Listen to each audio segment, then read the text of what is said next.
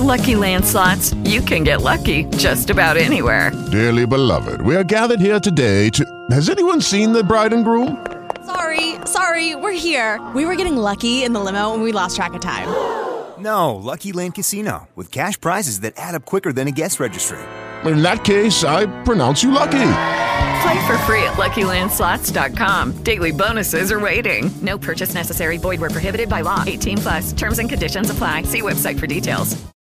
Lucky Land Casino asking people, "What's the weirdest place you've gotten lucky?" Lucky? In line at the deli, I guess. Aha, in my dentist's office. More than once, actually. Do I have to say? Yes, you do. In the car before my kids' PTA meeting. Really? Yes. Excuse me, what's the weirdest place you've gotten lucky? I never win and tell. Well, there you have it. You can get lucky anywhere playing at LuckyLandSlots.com. Play for free right now. Are you feeling lucky? No purchase necessary. Void where prohibited by law. 18 plus. Terms and conditions apply. See website for details. Agora. Salve, salve Band News. Com Felipe Moura Brasil, Fábio França e Débora Alfano.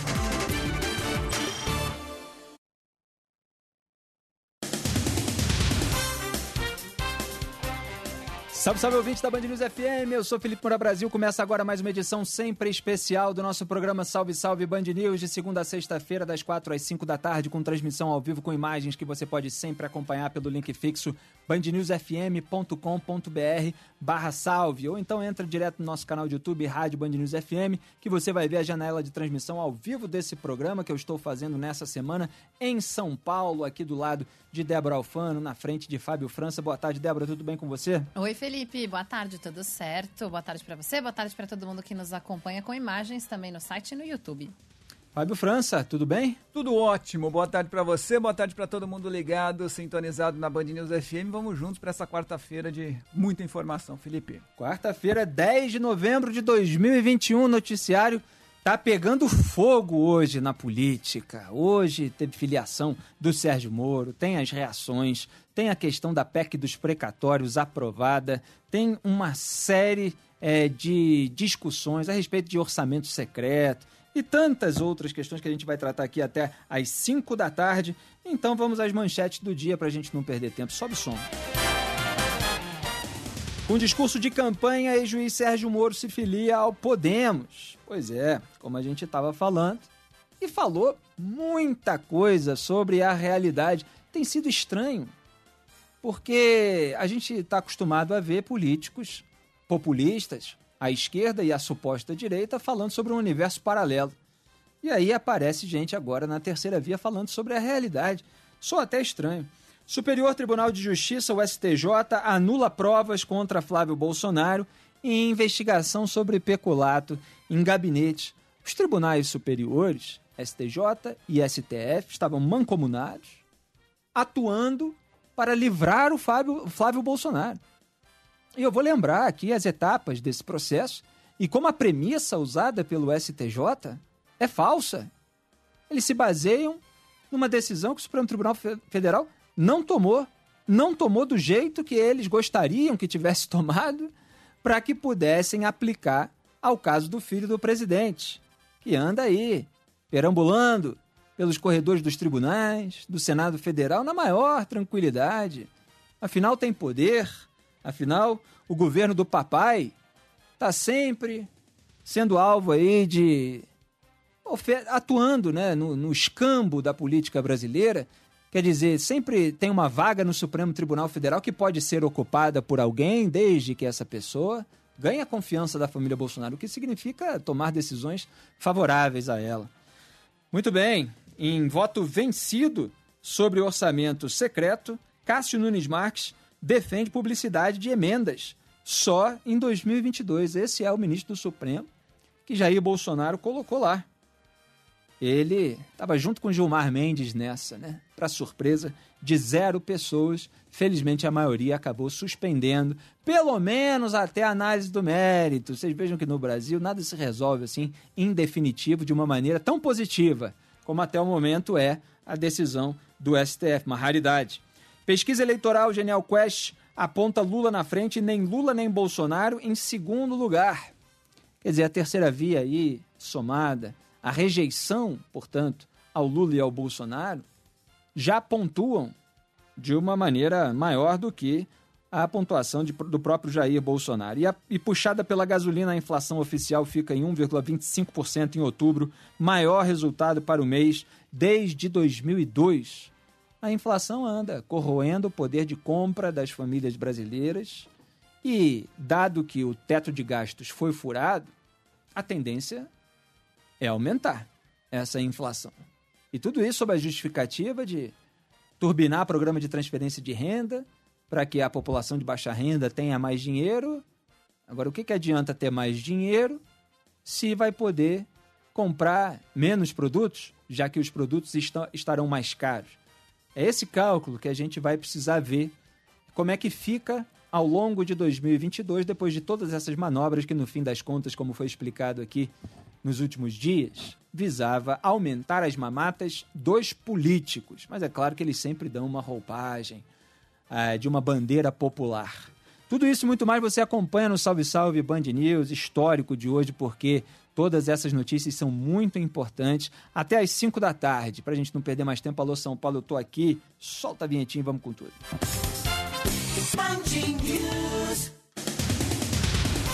Em tom de campanha, o ex-ministro da Justiça Sérgio Moro defende a erradicação da pobreza e o combate à corrupção na cerimônia de filiação ao Podemos.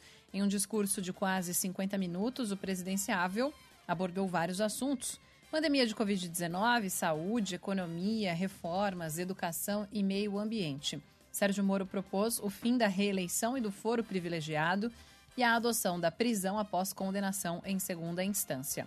Moro falou que sonhava que o sistema político iria se corrigir após a Lava Jato e disse que aceitou um cargo no governo de Jair Bolsonaro para continuar a missão contra a corrupção. Mas, segundo o ex-juiz, ele teve o trabalho boicotado. É um projeto para termos um governo de leis que age em benefício de todos e não apenas de alguns. Chega de corrupção, chega de mensalão, chega de petrolão, Chega de rachadinha. Moro fez ataques indiretos a Bolsonaro e ao ex-presidente Lula, que podem ser concorrentes dele na eleição do ano que vem. O ex-ministro criticou os ataques à imprensa e os desvios de dinheiro público. Quando aceitei o cargo, não fiz por poder ou prestígio. Eu acreditava em uma missão. Queria combater a corrupção, mas para isso eu precisava do apoio do governo. E esse apoio foi negado. Quando eu vi meu trabalho boicotado e quando foi quebrada a promessa de que o governo combateria a corrupção sem proteger quem quer que seja, continuar como ministro seria apenas uma farsa. Nunca renunciarei aos meus princípios e ao compromisso com o povo brasileiro. Pois é, é, eu só faço um ajuste que o que o Sérgio Moro fez em relação a Lula e Bolsonaro, ainda que indiretamente, são críticas absolutamente baseadas na realidade, baseadas em fatos. O que acontece geralmente do lado contrário são ataques. E eles vêm com uma série de distorções de premissas que agora o Sérgio Moro, como pré-candidato, vai poder apontar, vai poder refutar. Ele vinha sendo pressionado a expandir o leque de assuntos, fez isso, tem um trecho até é, que ele fala sobre a situação econômica do, do país é, com o fim próximo da, da pandemia, dizendo que a economia não vai bem, as pessoas ainda estão sofrendo, há brasileiros passando fome, isso dói em todos nós, a inflação está muito alta, os técnicos falam em um número, mas quem vai no posto de gasolina ou na mercearia sabe que é muito mais. Os juros subiram, dificultando ainda mais a vida do empresário, do agricultor ou das pessoas comuns. E os juros ainda vão subir neste governo e isso vai tornar a vida das pessoas ainda mais difícil. Não falo por ser pessimista, mas porque o país está indo para o rumo errado. Como exemplo, é só olhar o número elevado de pessoas desempregadas e há quanto tempo as coisas estão assim.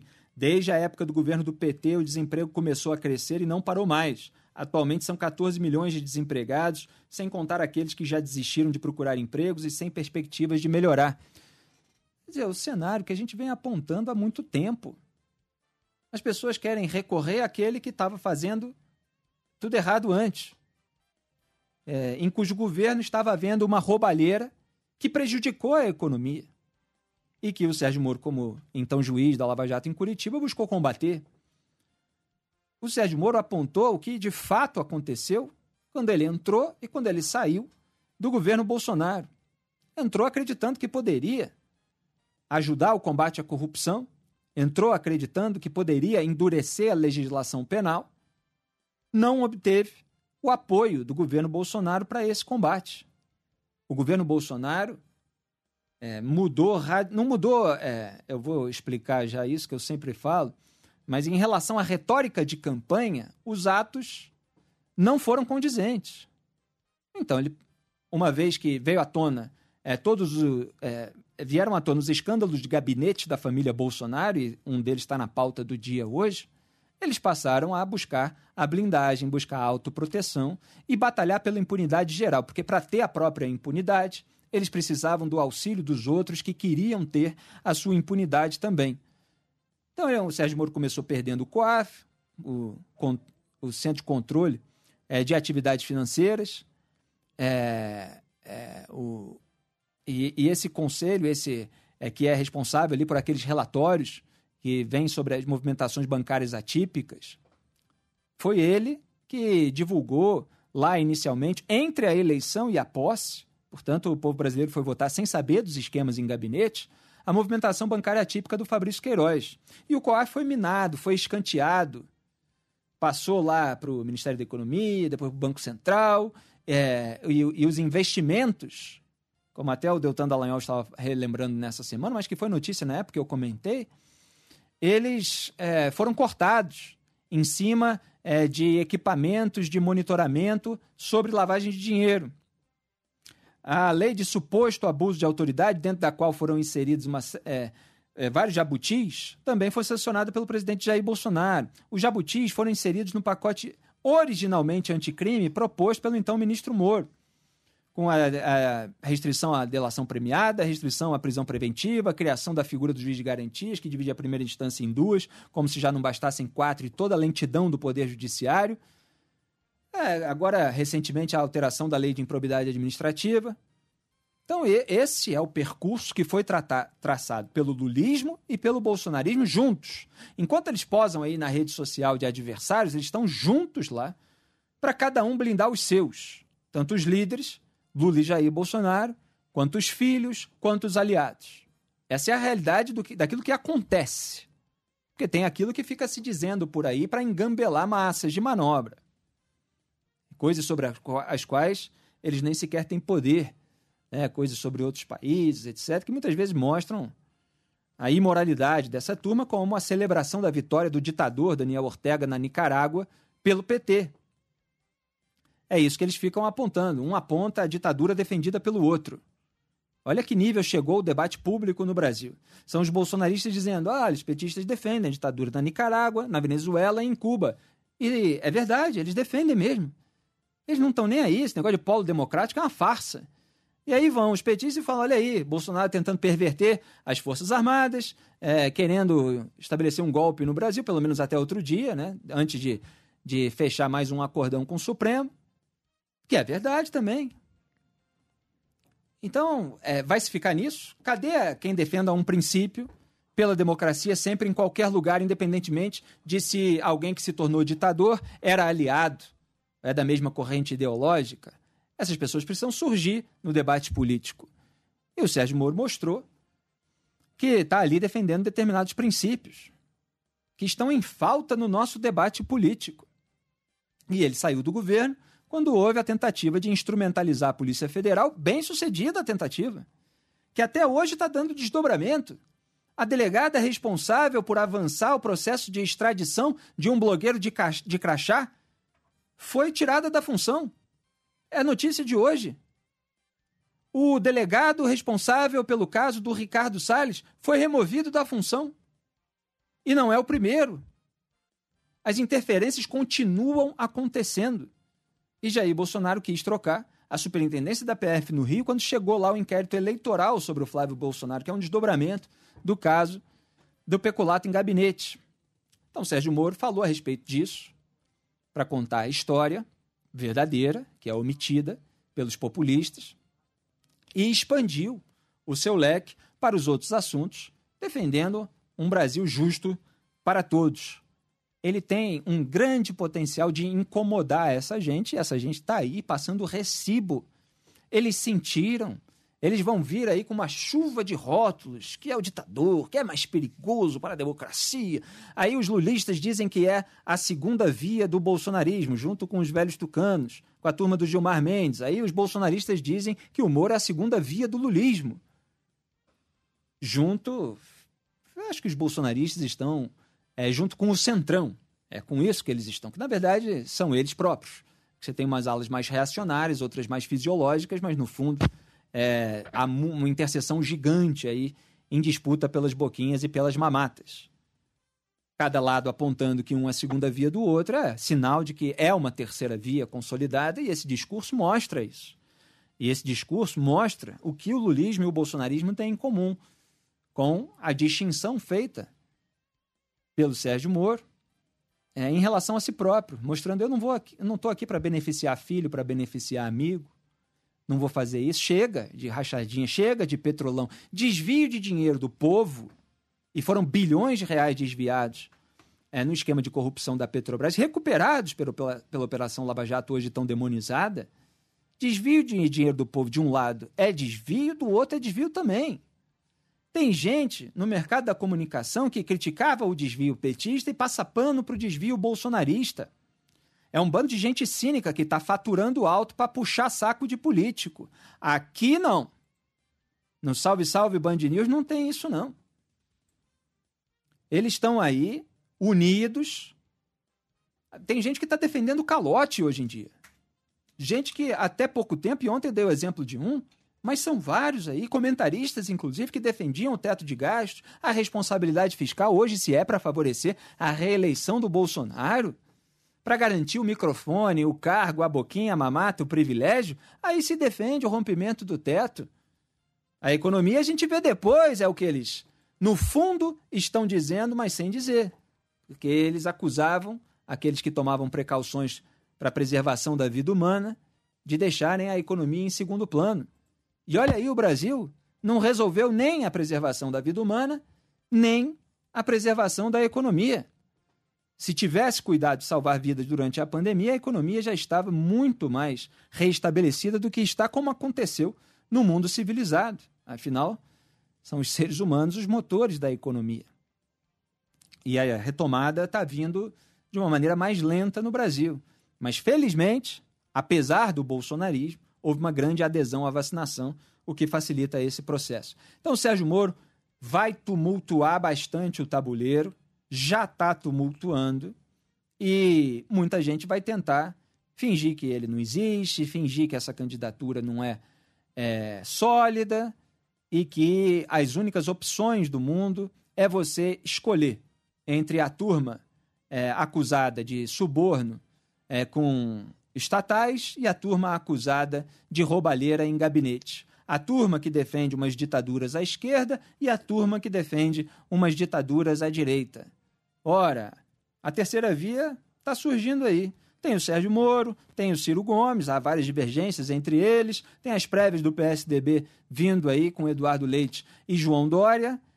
PSDB que parece que eles estão lutando pela raspa da panela. Eles vão ter um esforço muito grande para reconstruir o partido, porque tem uma ala junto com a Aécio votando lá a favor do calote, da PEC dos precatórios, e você tem a, a ala antiga do Geraldo Alckmin disposta a ser vice do Lula, porque o Lula quer tentar ocupar o centro para fazer sumir é, o Ciro Gomes, etc. Só que o Moro, com esse discurso, que é o discurso sobre a realidade do que vem acontecendo, ele pode atrapalhar os planos de ambas as partes, tirar a casquinha mais do Bolsonaro no primeiro turno e, quem sabe, explorar a rejeição ao Lula no segundo. O que aconteceu durante o governo do PT foi a maior roubalheira da história do país, e o que aconteceu durante o governo Bolsonaro foi a blindagem, a sabotagem do combate à corrupção e à improbidade para livrar todos aqueles que tinham telhado de vidro. Essa é a descrição da realidade, a gente viu etapa por etapa acontecer e eu a descrevi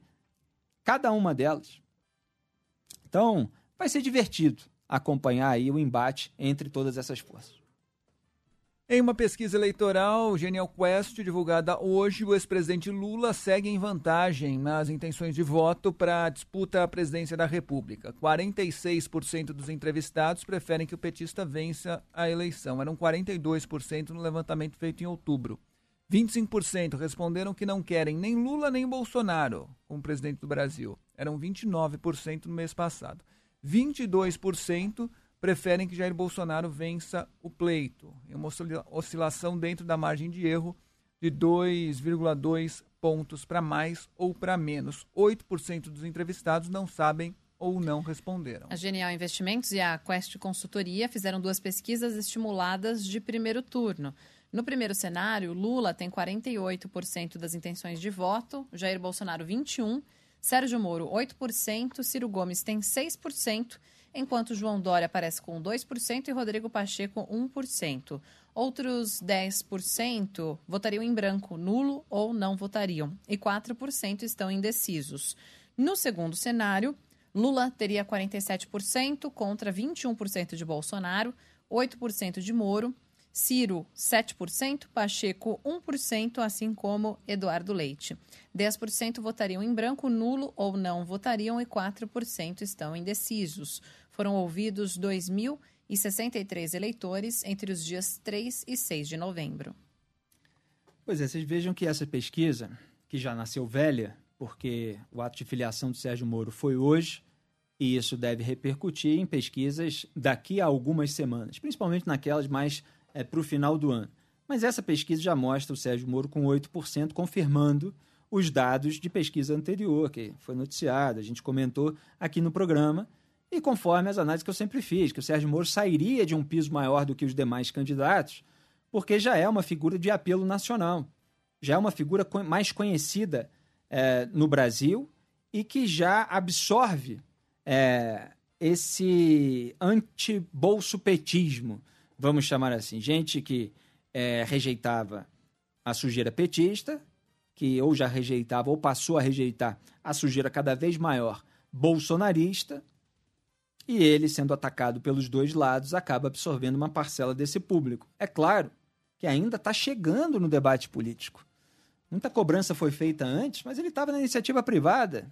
Ele não era compatível ficar participando do debate público em todos os seus assuntos, quando ele estava lá nos Estados Unidos dentro de uma empresa fazendo é, lá o seu trabalho de compliance para evitar brechas para corrupção dentro da iniciativa privada, um trabalho condizente com o restante da sua carreira.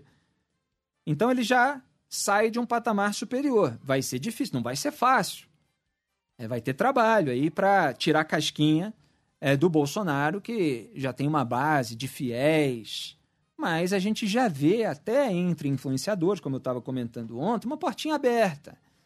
Então, com o cenário econômico eventualmente se agravando, isso ainda pode favorecer. O discurso entrando cada vez mais e a comoção nacional em torno da política aumentando com a proximidade da eleição, é possível que Sérgio Moro acabe pegando uns pontos aí do Bolsonaro. Então, se ele conseguir é, tirar ponto do Bolsonaro diretamente para ele, esse caminho se encurta. A gente está falando aí, se é de 21 para 8, você tem 13 é, pontos, você tem aí 6,5 né, é, para um descer, 6,5 para outro subir. E, e, isso é possível quando você está um ano da eleição. Agora, é, você tem esse dado aí do nem Lula nem Bolsonaro, que também mostra o caminho para a terceira via. Já falei 200 vezes nesse programa. Eleição não é enquete de rede social. Então, é, vai depender do desempenho dos candidatos ao longo do processo, de como eles reagem a ataques, eventualmente a críticas legítimas, é, como eles vão se comportar, a habilidade que vão ter. Aliás, Sérgio Moro, no discurso de hoje, começou fazendo algo que é correto em termos de estratégia. Falou lá, não, falam que eu não, não, não, sou o melhor orador, né, que eu não sou eloquente, é, falam da minha voz e tal, não sei o quê, mas em mim vocês podem confiar e tal. Aí eles colocou o foco para outra questão, para a questão da decência, para a questão da moralidade, do ponto de vista dele. Só estou apontando a estratégia. É óbvio que você tem aí populistas mais acostumados a subir em cima de palanque e discursar para a massa Só que você pode ter outros candidatos que tenham a razão, que tenham um histórico melhor é, em termos de aversão à criminalidade, apesar de serem acusados, obviamente, daquilo que os seus alvos, né, que os seus inimigos gostariam que eles tivessem feito para poder macular melhor a sua imagem. É o que a gente vê na política. O Rodrigo Pacheco está aí. É, eu nunca acreditei muito que ele fosse fazer qualquer tipo de oposição. Estava passando pano outro dia para o orçamento secreto, como eu apontei aqui. Imagino que seja alguém para ser colocado para sugar uns pontinhos aí de um potencial é, líder de terceira via e depois se juntar a Lula ou Bolsonaro, a quem tiver melhor, vendendo o apoio em troca de cargos, etc. Sempre me pareceu algo assim, a menos que ele possa surpreender, claro que tudo indo para o espaço, é, havendo desgaste de Lula, de Bolsonaro, o sujeito pegando mais firme, ele poderia ter um caminho. Mas não parece ser o caso, pelo menos até o momento. E o Ciro fica ali, próximo do Moro, mas perdendo para ele. E quanto mais o Lula tenta ocupar o centro, mais o Ciro Gomes vai ter que se desdobrar junto com seu marqueteiro João Santana para encontrar uma brecha de discurso que possa caber. Porque tem uma esquerda ali lulista, que entre o Lula e qualquer outra coisa é, prefere o Lula, e você tem, evidentemente, uma parte da esquerda que não quer a roubalheira petista e sabe que dá o poder de novo para José Dirceu, porque é disso que se trata, Judy was boring. Hello. Then Judy discovered ChumbaCasino.com. It's my little escape. Now Judy's the life of the party. Oh, baby, Mama's bringing home the bacon. Whoa, take it easy, Judy. The Chumba life is for everybody. So go to ChumbaCasino.com and play over 100 casino style games. Join today and play for free for your chance to redeem some serious prizes. ChumbaCasino.com. No purchase necessary. Void where prohibited by law. 18 plus terms and conditions apply. See website for details. Quando os mecanismos todos já estão é, deteriorados, é um risco. Então você tem ali uma ala que fica junto com Ciro Gomes, com suas posições mais estatizantes, próximas, nesse ponto, do Jair Bolsonaro, que se passa por direita liberal, para quem não entende nada disso, né? Sempre foi estatista e continuou sendo. Teve a oportunidade de não ser, de se abrir a ideias liberais, etc. Mas quando ele viu que isso poderia tirar o controle dele, ele não quis. Quando ele viu que poderia ser preso se sofresse impeachment e que precisava agradar o centrão que quer ter as boquinhas na máquina pública, ele não quis fazer qualquer esforço para desestatização. E aí foi perdendo secretários atrás de secretários que tivessem pelo menos um mínimo de resquício liberal, ainda que alguns eu critique do ponto de vista de fibra moral, que falta. Né? Alguns até que financiam vozes supostamente liberais que passam pano para o bolsonarismo. Aí se, se espantam de repente. Empresários, sabe? Pessoal de rede social sabe do que eu estou falando. Aí se espanta, olha, calote. Então, ué, tá financiando gente que defende, defende isso tudo aí. Então você tem essa contradição. Enfim, você tem um cenário ainda é, que pode ser embaralhado, embora, claro, seja um caminho difícil aí para as lideranças de terceira via, mas não impossível. O caminho existe. Ele está claro, mas é preciso é, cumprir esse, esse processo sem errar. 4 e meia, puxada pela alta da gasolina, a inflação oficial do país acelerou para 1,25% em outubro, depois de um avanço de 1,16% em setembro. Segundo o IBGE, foi a maior variação para o mês de outubro desde 2002. O resultado veio acima do esperado pelos analistas de mercado. A inflação acumulada ao, acumula alta de 8,24% no ano e de 10,67% nos últimos 12 meses, o maior resultado desde janeiro de 2016, já no segundo mandato de Dilma Rousseff. O aumento geral nos preços também é preocupação em outros lugares do mundo. Hoje, o presidente americano Joe Biden disse que reverter a alta da inflação, que subiu 0,9% em outubro, é uma prioridade. Em 12 meses, o índice chegou a 6,2% nos Estados Unidos, o maior valor desde 90. É, apesar de haver alguns elementos aí internacionais influenciando, é, a questão são os elementos nacionais que poderiam ser é, minimizados e não são por falhas do governo federal.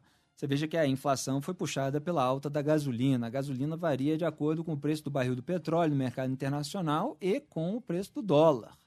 E o dólar está nas alturas em razão de muita instabilidade provocada pelo presidente Jair Bolsonaro também, e em razão de tudo aquilo que é feito nas coxas, com puxadinho, com gambiarra, em vez de se fazer aquilo que foi prometido em campanha. Reforma tributária, reforma administrativa, a busca pelo equilíbrio fiscal. E agora você tem o rompimento do teto dos, gastos com a aprovação em segundo turno da PEC dos precatórios, a PEC do calote. Tudo isso ajuda a turbinar a inflação. E repito, a inflação corrói o poder de compra das pessoas. Elas têm uma quantidade de dinheiro, elas têm um salário ou elas têm um benefício. Aí muda o mês, aumentam os preços e o dinheiro que elas têm continua o mesmo. Elas vão comprar menos coisas ou produtos de mais baixa qualidade. E isso pode ser turbinado, sim, daqui em diante, diante desse cenário em que os políticos escolheram ter mais de 90 bilhões de reais para gastar em ano eleitoral, e de modo que é, é claro que eles contam com é, uma visão curta ali do eleitor no seu reduto eleitoral, que sinta que tem, tem mais dinheiro, mas não necessariamente eles terão de fato mais poder de compra. Agora, os políticos vão tentar engambelá-los todos é lamentável que a gente tenha chegado a esse cenário, e a esse cenário que o Sérgio Moro apontou é, no discurso de hoje. Vamos ver no que vai dar. Salve, salve, ouvintes da Band News FM, eu sou Felipe Moura Brasil, você continua acompanhando o Salve, Salve Band News até às 5 da tarde. Fábio França e Débora Alfano é com vocês.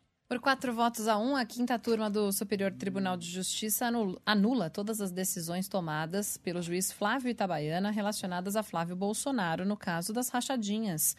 Segundo o Ministério Público, o senador seria o líder de uma organização criminosa que desviou 6 milhões de reais dos cofres da Assembleia Legislativa do Rio. Os ministros do STJ consideraram que o magistrado de primeira instância não era competente para tomar decisões envolvendo uma autoridade com foro privilegiado. À época dos supostos crimes, Flávio era deputado estadual, hoje ele é senador da República e a defesa usou a tese do mandato cruzado. A definição, inclusive, sobre qual é o foro correto para processar Flávio Bolsonaro ainda está pendente de julgamento na segunda turma do Supremo Tribunal Federal. O entendimento da quinta turma do STJ, fixado ontem, pode derrubar a investigação desde o começo. Bom, é preciso deixar claro que os tribunais superiores, no caso o STJ e o STF, estão atuando juntos para livrar o filho 01 do presidente, o primogênito, Flávio Bolsonaro. É disso que se trata. Primeiro, vamos começar, são vários aspectos aí de toda essa articulação. Começar pelo Supremo Tribunal Federal. Tinha um recurso lá do Ministério Público do Rio de Janeiro contra o foro privilegiado retroativo que foi concedido é, por um órgão do Tribunal do Rio ao Flávio Bolsonaro. Isso era para ser julgado no Supremo Tribunal Federal. Caiu nas mãos de quem? Gilmar Mendes, aquele que toma cafezinho com Jair Bolsonaro, toma cafezinho com Flávio Bolsonaro. Nos últimos dias estava conversando com Arthur Lira, como foi noticiado hoje pela imprensa, parte interessada na liberação das emendas de relator suspensas pela Rosa Weber. Gilmar está sempre articulando e engavetando aquilo que ele precisa engavetar enquanto passa a boiada dele. Colocou na gaveta o recurso do MP. Se eu não me engano, é de janeiro do ano passado. Eu falei quando fez aniversário na gaveta do Gilmar. Só faltou cantar parabéns para você. E aí o Gilmar era. É, não, ele primeiro liberou. Passou mais de um ano, aí maio desse ano, ele chegou e liberou para julgamento o recurso do MP. Só que ele próprio era o presidente da turma. Podia ter pautado, não pautou. Aí veio o recesso judiciário voltou do recesso, quem passou a ser presidente da turma foi o Cássio Nunes Marques, indicado pelo papai do Flávio, Jair Bolsonaro. O que que fez? Adiou o julgamento do recurso. Para que o STF não decidisse nada e deixasse tudo ir sendo empurrado com a barriga. Aí, nesse ínterim, enorme, não dá nem para chamar de ínterim, em todo esse período em que as coisas poderiam ter sido decididas e não são, aconteceram duas coisas. A segunda é essa decisão do STJ. A primeira foi o caso do Márcio Bitar. Mas antes de falar sobre esse caso, vamos voltar um pouquinho a 2018, quando o STF decidiu é que só há foro privilegiado para crimes praticados durante e em razão de mandato e para o mandato do momento. Ou seja, naquela decisão, o STF restringiu o foro privilegiado. Então, deputados federais e senadores que perdiam o mandato, é, cujo mandato se encerrava, o jeito lá é, foi deputado durante quatro anos e tal, acabou. Ele tinha uma investigação da qual ele era alvo por questões acontecidas durante o mandato dele. Mas como ele virou um ex-deputado ou virou um ex-senador, o caso dele saía do STF e era encaminhado para a primeira instância. Foi isso que os ministros do STF decidiram. E, obviamente, perderam uma oportunidade de fazer uma decisão mais completa. E quem é deputado estadual e vira senador? E quem é deputado federal e vira senador? Não. Deixou tudo mais ou menos em aberto, mas com essa lógica. A lógica era: só tem foro privilegiado quem é, é, alvo aí de processos por atos ocorridos durante o mandato do momento. Essa era a tese de 2018. Aí, durante esse longo tempo em que o caso do Flávio Bolsonaro foi engavetado, veio o julgamento do Márcio Bitar, que era um deputado federal, acusado ali de uso indevido de verba e tal, virou senador. Ou seja, ele tem, ele tem é, foro privilegiado no STF como deputado federal, depois virou senador, e o foro privilegiado do senador também é no STF. Quer dizer, o tribunal abarca as duas casas legislativas. E aí os ministros do STF decidiram: bom, se ele continua com o caso aqui no Supremo, isso é o tal do é, mandato cruzado e tal, então vamos mantê-lo com o foro privilegiado já que ele passou de deputado federal para senador. Aí decidiram sobre essa questão específica. Fica então no Supremo. A gente manda para a primeira instância só aqueles que deixaram de ser parlamentares federais. Aí vem então o STJ para julgar o caso do Flávio e se baseia em algo que não foi decidido pelo Supremo, que estava atrasando o julgamento sobre o Flávio, sobre o qual deveria decidir a respeito desse caso específico. Repito, vem o STJ e se baseia em premissas que não se aplicam ao caso do Flávio. Porque o Flávio não era deputado federal que virou senador. O Flávio também não é parlamentar que é, perdeu, parlamentar federal que perdeu o mandato. Ele é um caso à parte. Ele era um deputado estadual durante os crimes que foram apontados pelo MP do Rio de Janeiro e ele virou senador da República, na esfera federal. Aí o STJ diz: não, mas veja bem, se os deputados federais e tal, é, e que viram senador permanecem com foro privilegiado no STF, então o, o deputado estadual que virou é, senador também precisa manter o foro privilegiado de quando ele era deputado estadual. Mas é outro caso. Outro caso que não está previsto na decisão anterior do STF. Então é um puxadinho, é uma gambiarra, é essa falta de ordem ajudando a livrar o filho do presidente, que é beneficiado de uma maneira reincidente por um desses ministros da quinta turma do STJ, João Otávio de Noronha, que é aquele que já liderou a anulação da quebra do sigilo, é aquele que mandou o Fabrício Queiroz para casa e concedeu o que eu chamei de fuga premiada a esposa do Fabrício Queiroz, o operador do Flávio Bolsonaro. Ela estava foragida e aí ele falou: Não, Queiroz, não precisa ir para cadeia, não. Vai para a prisão domiciliar direto. E a sua esposa que está foragida, vai lá cuidar de você. Não precisou nem dar satisfação de onde estava, depois de desobedecer a um mandado de prisão. E quem endossou aquela decisão da prisão domiciliar para o Queiroz e para sua esposa foragida? Gilmar Mendes. Porque entre uma decisão e outra, o ministro Félix Fischer mandou o casal de volta para a cadeia. Mas aí veio o Gilmar de cima e falou: não, pode ficar em casa. Olha o Gilmarzão atuando, tanto que os bolsonaristas não pedem mais impeachment dele. Cadê Bolsonaro, super anti-Supremo Tribunal Federal? Mentira! Tá lá, é, articulando nos bastidores com toda essa turma. Gilmar Mendes é lá, aliado do Arthur Lira, ajudou a pautar o caso do quadrilhão do PP só depois que o Cássio Nunes Marques entrou na vaga do Celso de Mello, como eu estava lembrando ontem, para aliviar a barra deles. E é exatamente isso que a gente está vendo. É isso que estava lá presente, de uma maneira, obviamente, mais elegante, mais cuidadosa, é, mais genérica no discurso do Sérgio Moro. A gente está vendo os criminosos ficarem impunes. Então, o que está sendo anulado, só para se compreender a decisão? Está sendo anulada, anuladas as decisões tomadas pelo juiz de primeira instância na fase de investigação aí do Flávio Bolsonaro. Isso quer dizer o quê? Que as provas, repito, são provas dos crimes cometidos.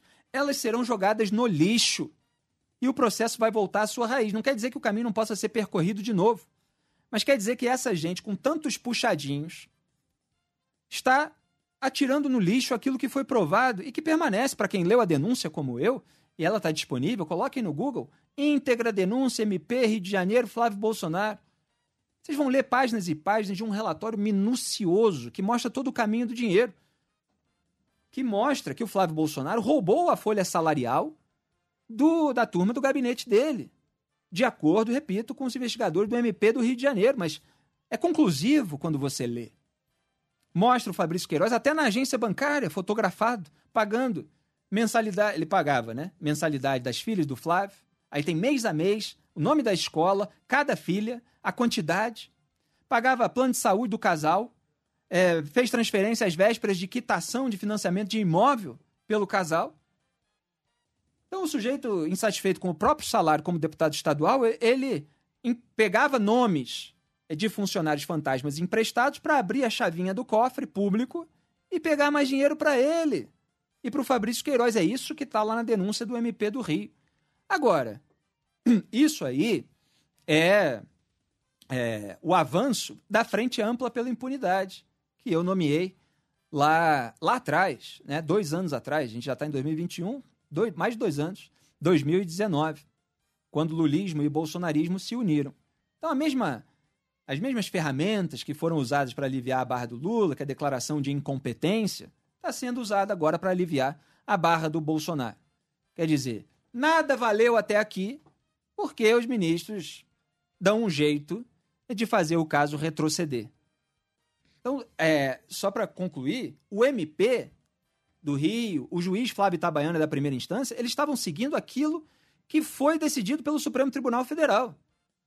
Quer dizer, vale foro privilegiado para o mandato do momento. Se ele não tem mais o mandato, portanto, de deputado estadual, no caso do Flávio Bolsonaro, ele é investigado com decisões de primeira instância. Era o que estava valendo. O que existe no Brasil é essa mania de acabar com a segurança jurídica de uma maneira casuística para favorecer tubarões da política que têm poder de caneta, escambo, etc. E aí é, você é, cria regras com as quais os investigadores não podiam contar antes para dizer que nada valeu. Ah, joga tudo isso fora, porque agora a gente acha que não era para ter sido assim desde o começo. Então você não tem segurança jurídica nenhuma e essas brechas muitas vezes são deixadas, tanto por incompetência quanto é, por interesse em agir conforme a conveniência quando os tubarões estiverem alvejados por investigações. A decisão do STF de suspender os repasses das emendas de relator geral, chamado orçamento secreto, irrita o presidente da Câmara dos Deputados, Arthur Lira.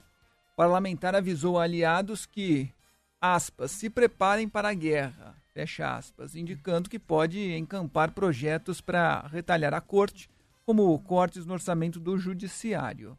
Líderes do Centrão acreditam que a decisão do Supremo configura uma interferência de um poder em outro já os interlocutores do governo pretendem atuar como bombeiros e evitar uma nova crise institucional. Sete ministros do STF votaram para confirmar a decisão liminar da ministra Rosa Weber, que suspendeu o orçamento secreto e pediu transparência em relação aos recursos. Os ministros Gilmar Mendes e Cássio Nunes Marques divergiram parcialmente, concordando com a publicidade do dinheiro, mas contrariando a suspensão dos repasses. No caso de Nunes Marques, ele defendeu a publicidade só a partir do ano que vem e não sobre o que foi feito entre 2020 e 2021. Bom, o orçamento secreto interessa principalmente, para além de todos os parlamentares que querem o dinheiro para comprar voto dos seus eleitores e vendem o seu voto no parlamento, ao Arthur Lira e ao Jair Bolsonaro. Jair Bolsonaro colocou no STF o Cássio Nunes Marques e deu a declaração ontem, né? Faltou até comentar isso a respeito do caso Flávio Bolsonaro, de que 10% de mim, eu tenho 10% de mim no Supremo Tribunal Federal, né? Acho até que ele falou de uma maneira é, truncada ali, porque Jair Bolsonaro não domina muito as palavras, mas ele quis dizer que ele tem 10% do, do STF na mão dele. Aí tentou amenizar depois e tal, porque ele tem uns sincericídios desses, e aí ele, ele, ele fala o contrário, mas é isso que ele está querendo dizer. Não, não é que eu tenha o controle sobre o voto e tal, mas é alguém. ele admite, assim, à luz do dia, que o cara tá lá para tomar as medidas em benefício dele. Né? E o outro é o Gilmar Mendes, também próximo da família, mas que é ligado aí ao Arthur Lira. Aliás, quando saiu a Rosa Weber, eu fiz uma ironia no Twitter, falando assim: calma, Lira, sempre tem aí o Gilmar Mendes, né? Não estou conseguindo achar aqui, mas era nesse sentido. Você sempre pode chamar o Gilmar Mendes para tomar um cafezinho, você pode. Aqui, ó, sempre dá para tomar um cafezinho com o Gilmar ou dar um telefonema pedindo um favor, como fazia o Aécio. Nós mostramos aqui outro dia, porque nesse programa se mostra o áudio. O Aécio Neves era investigado, estava sob escuta telefônica, foi conversar com o Gilmar, pedindo para o Gilmar pressionar um senador para votar o texto da lei de abuso de autoridade, cheio de jabutis, da maneira que o Aécio queria.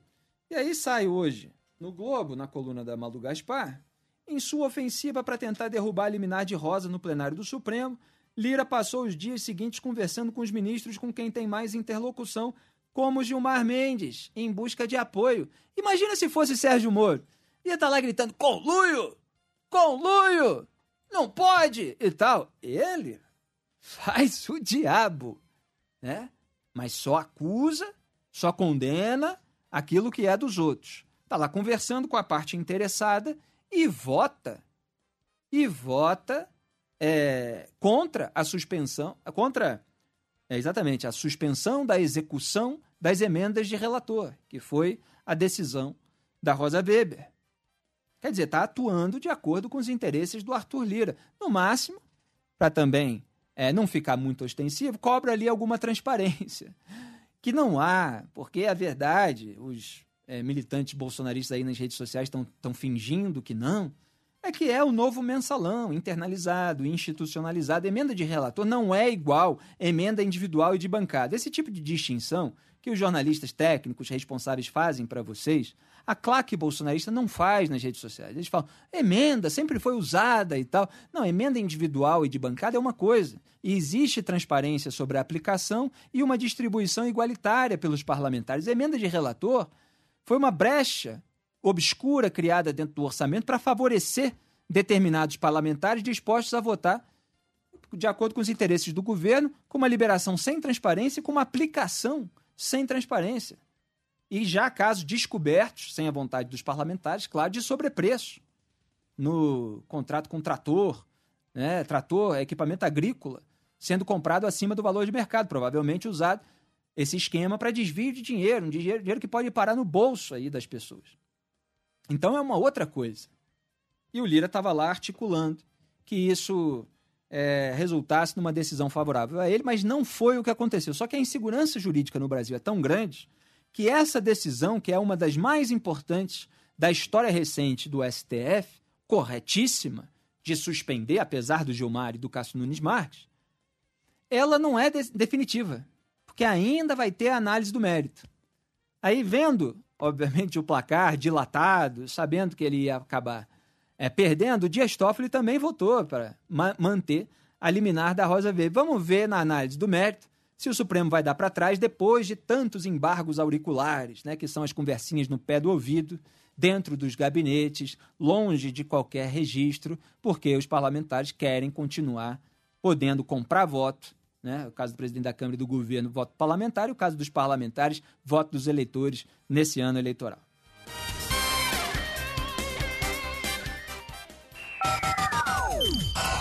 Band News FM.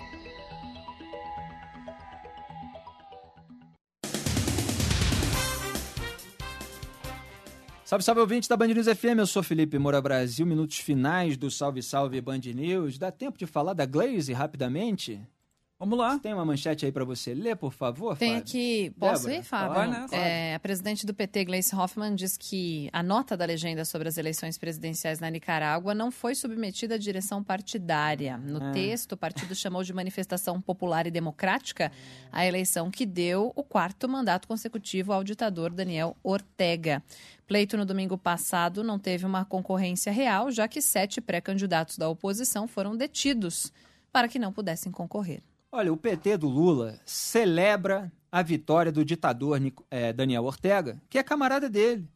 Eu publiquei, eh, transcrito, o discurso do Lula, se eu não me engano foi o 11º Foro de São Paulo, um evento que depois os bolsonaristas até distorceram e a- acabou perdendo ali eh, a- aquela questão factual, porque eles- tudo eles passaram a chamar de Foro de São Paulo. Mas havia encontros né, concretos, um congresso anual que reunia lideranças de esquerda, extremistas inclusive, é, e o Lula exaltava o Daniel Ortega, fazia brincadeira é, sobre o cabelo do Daniel Ortega, saudava a sua presença, etc.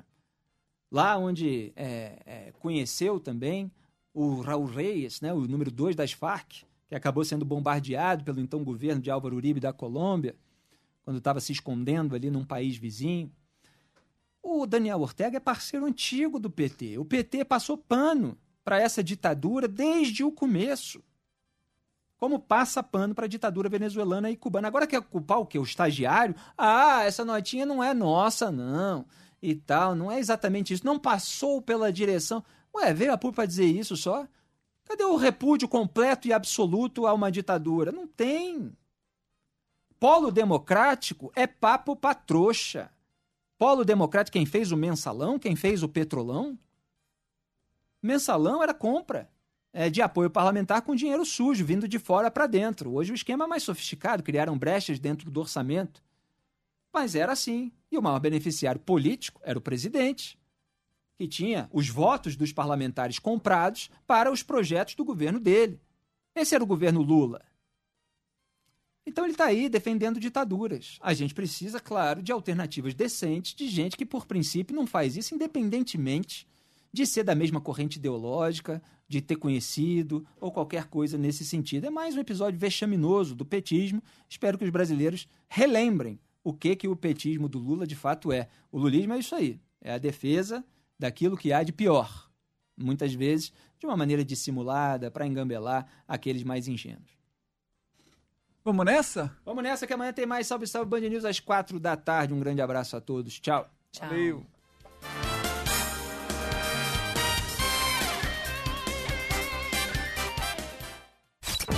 Você ouviu? Salve, salve Band News!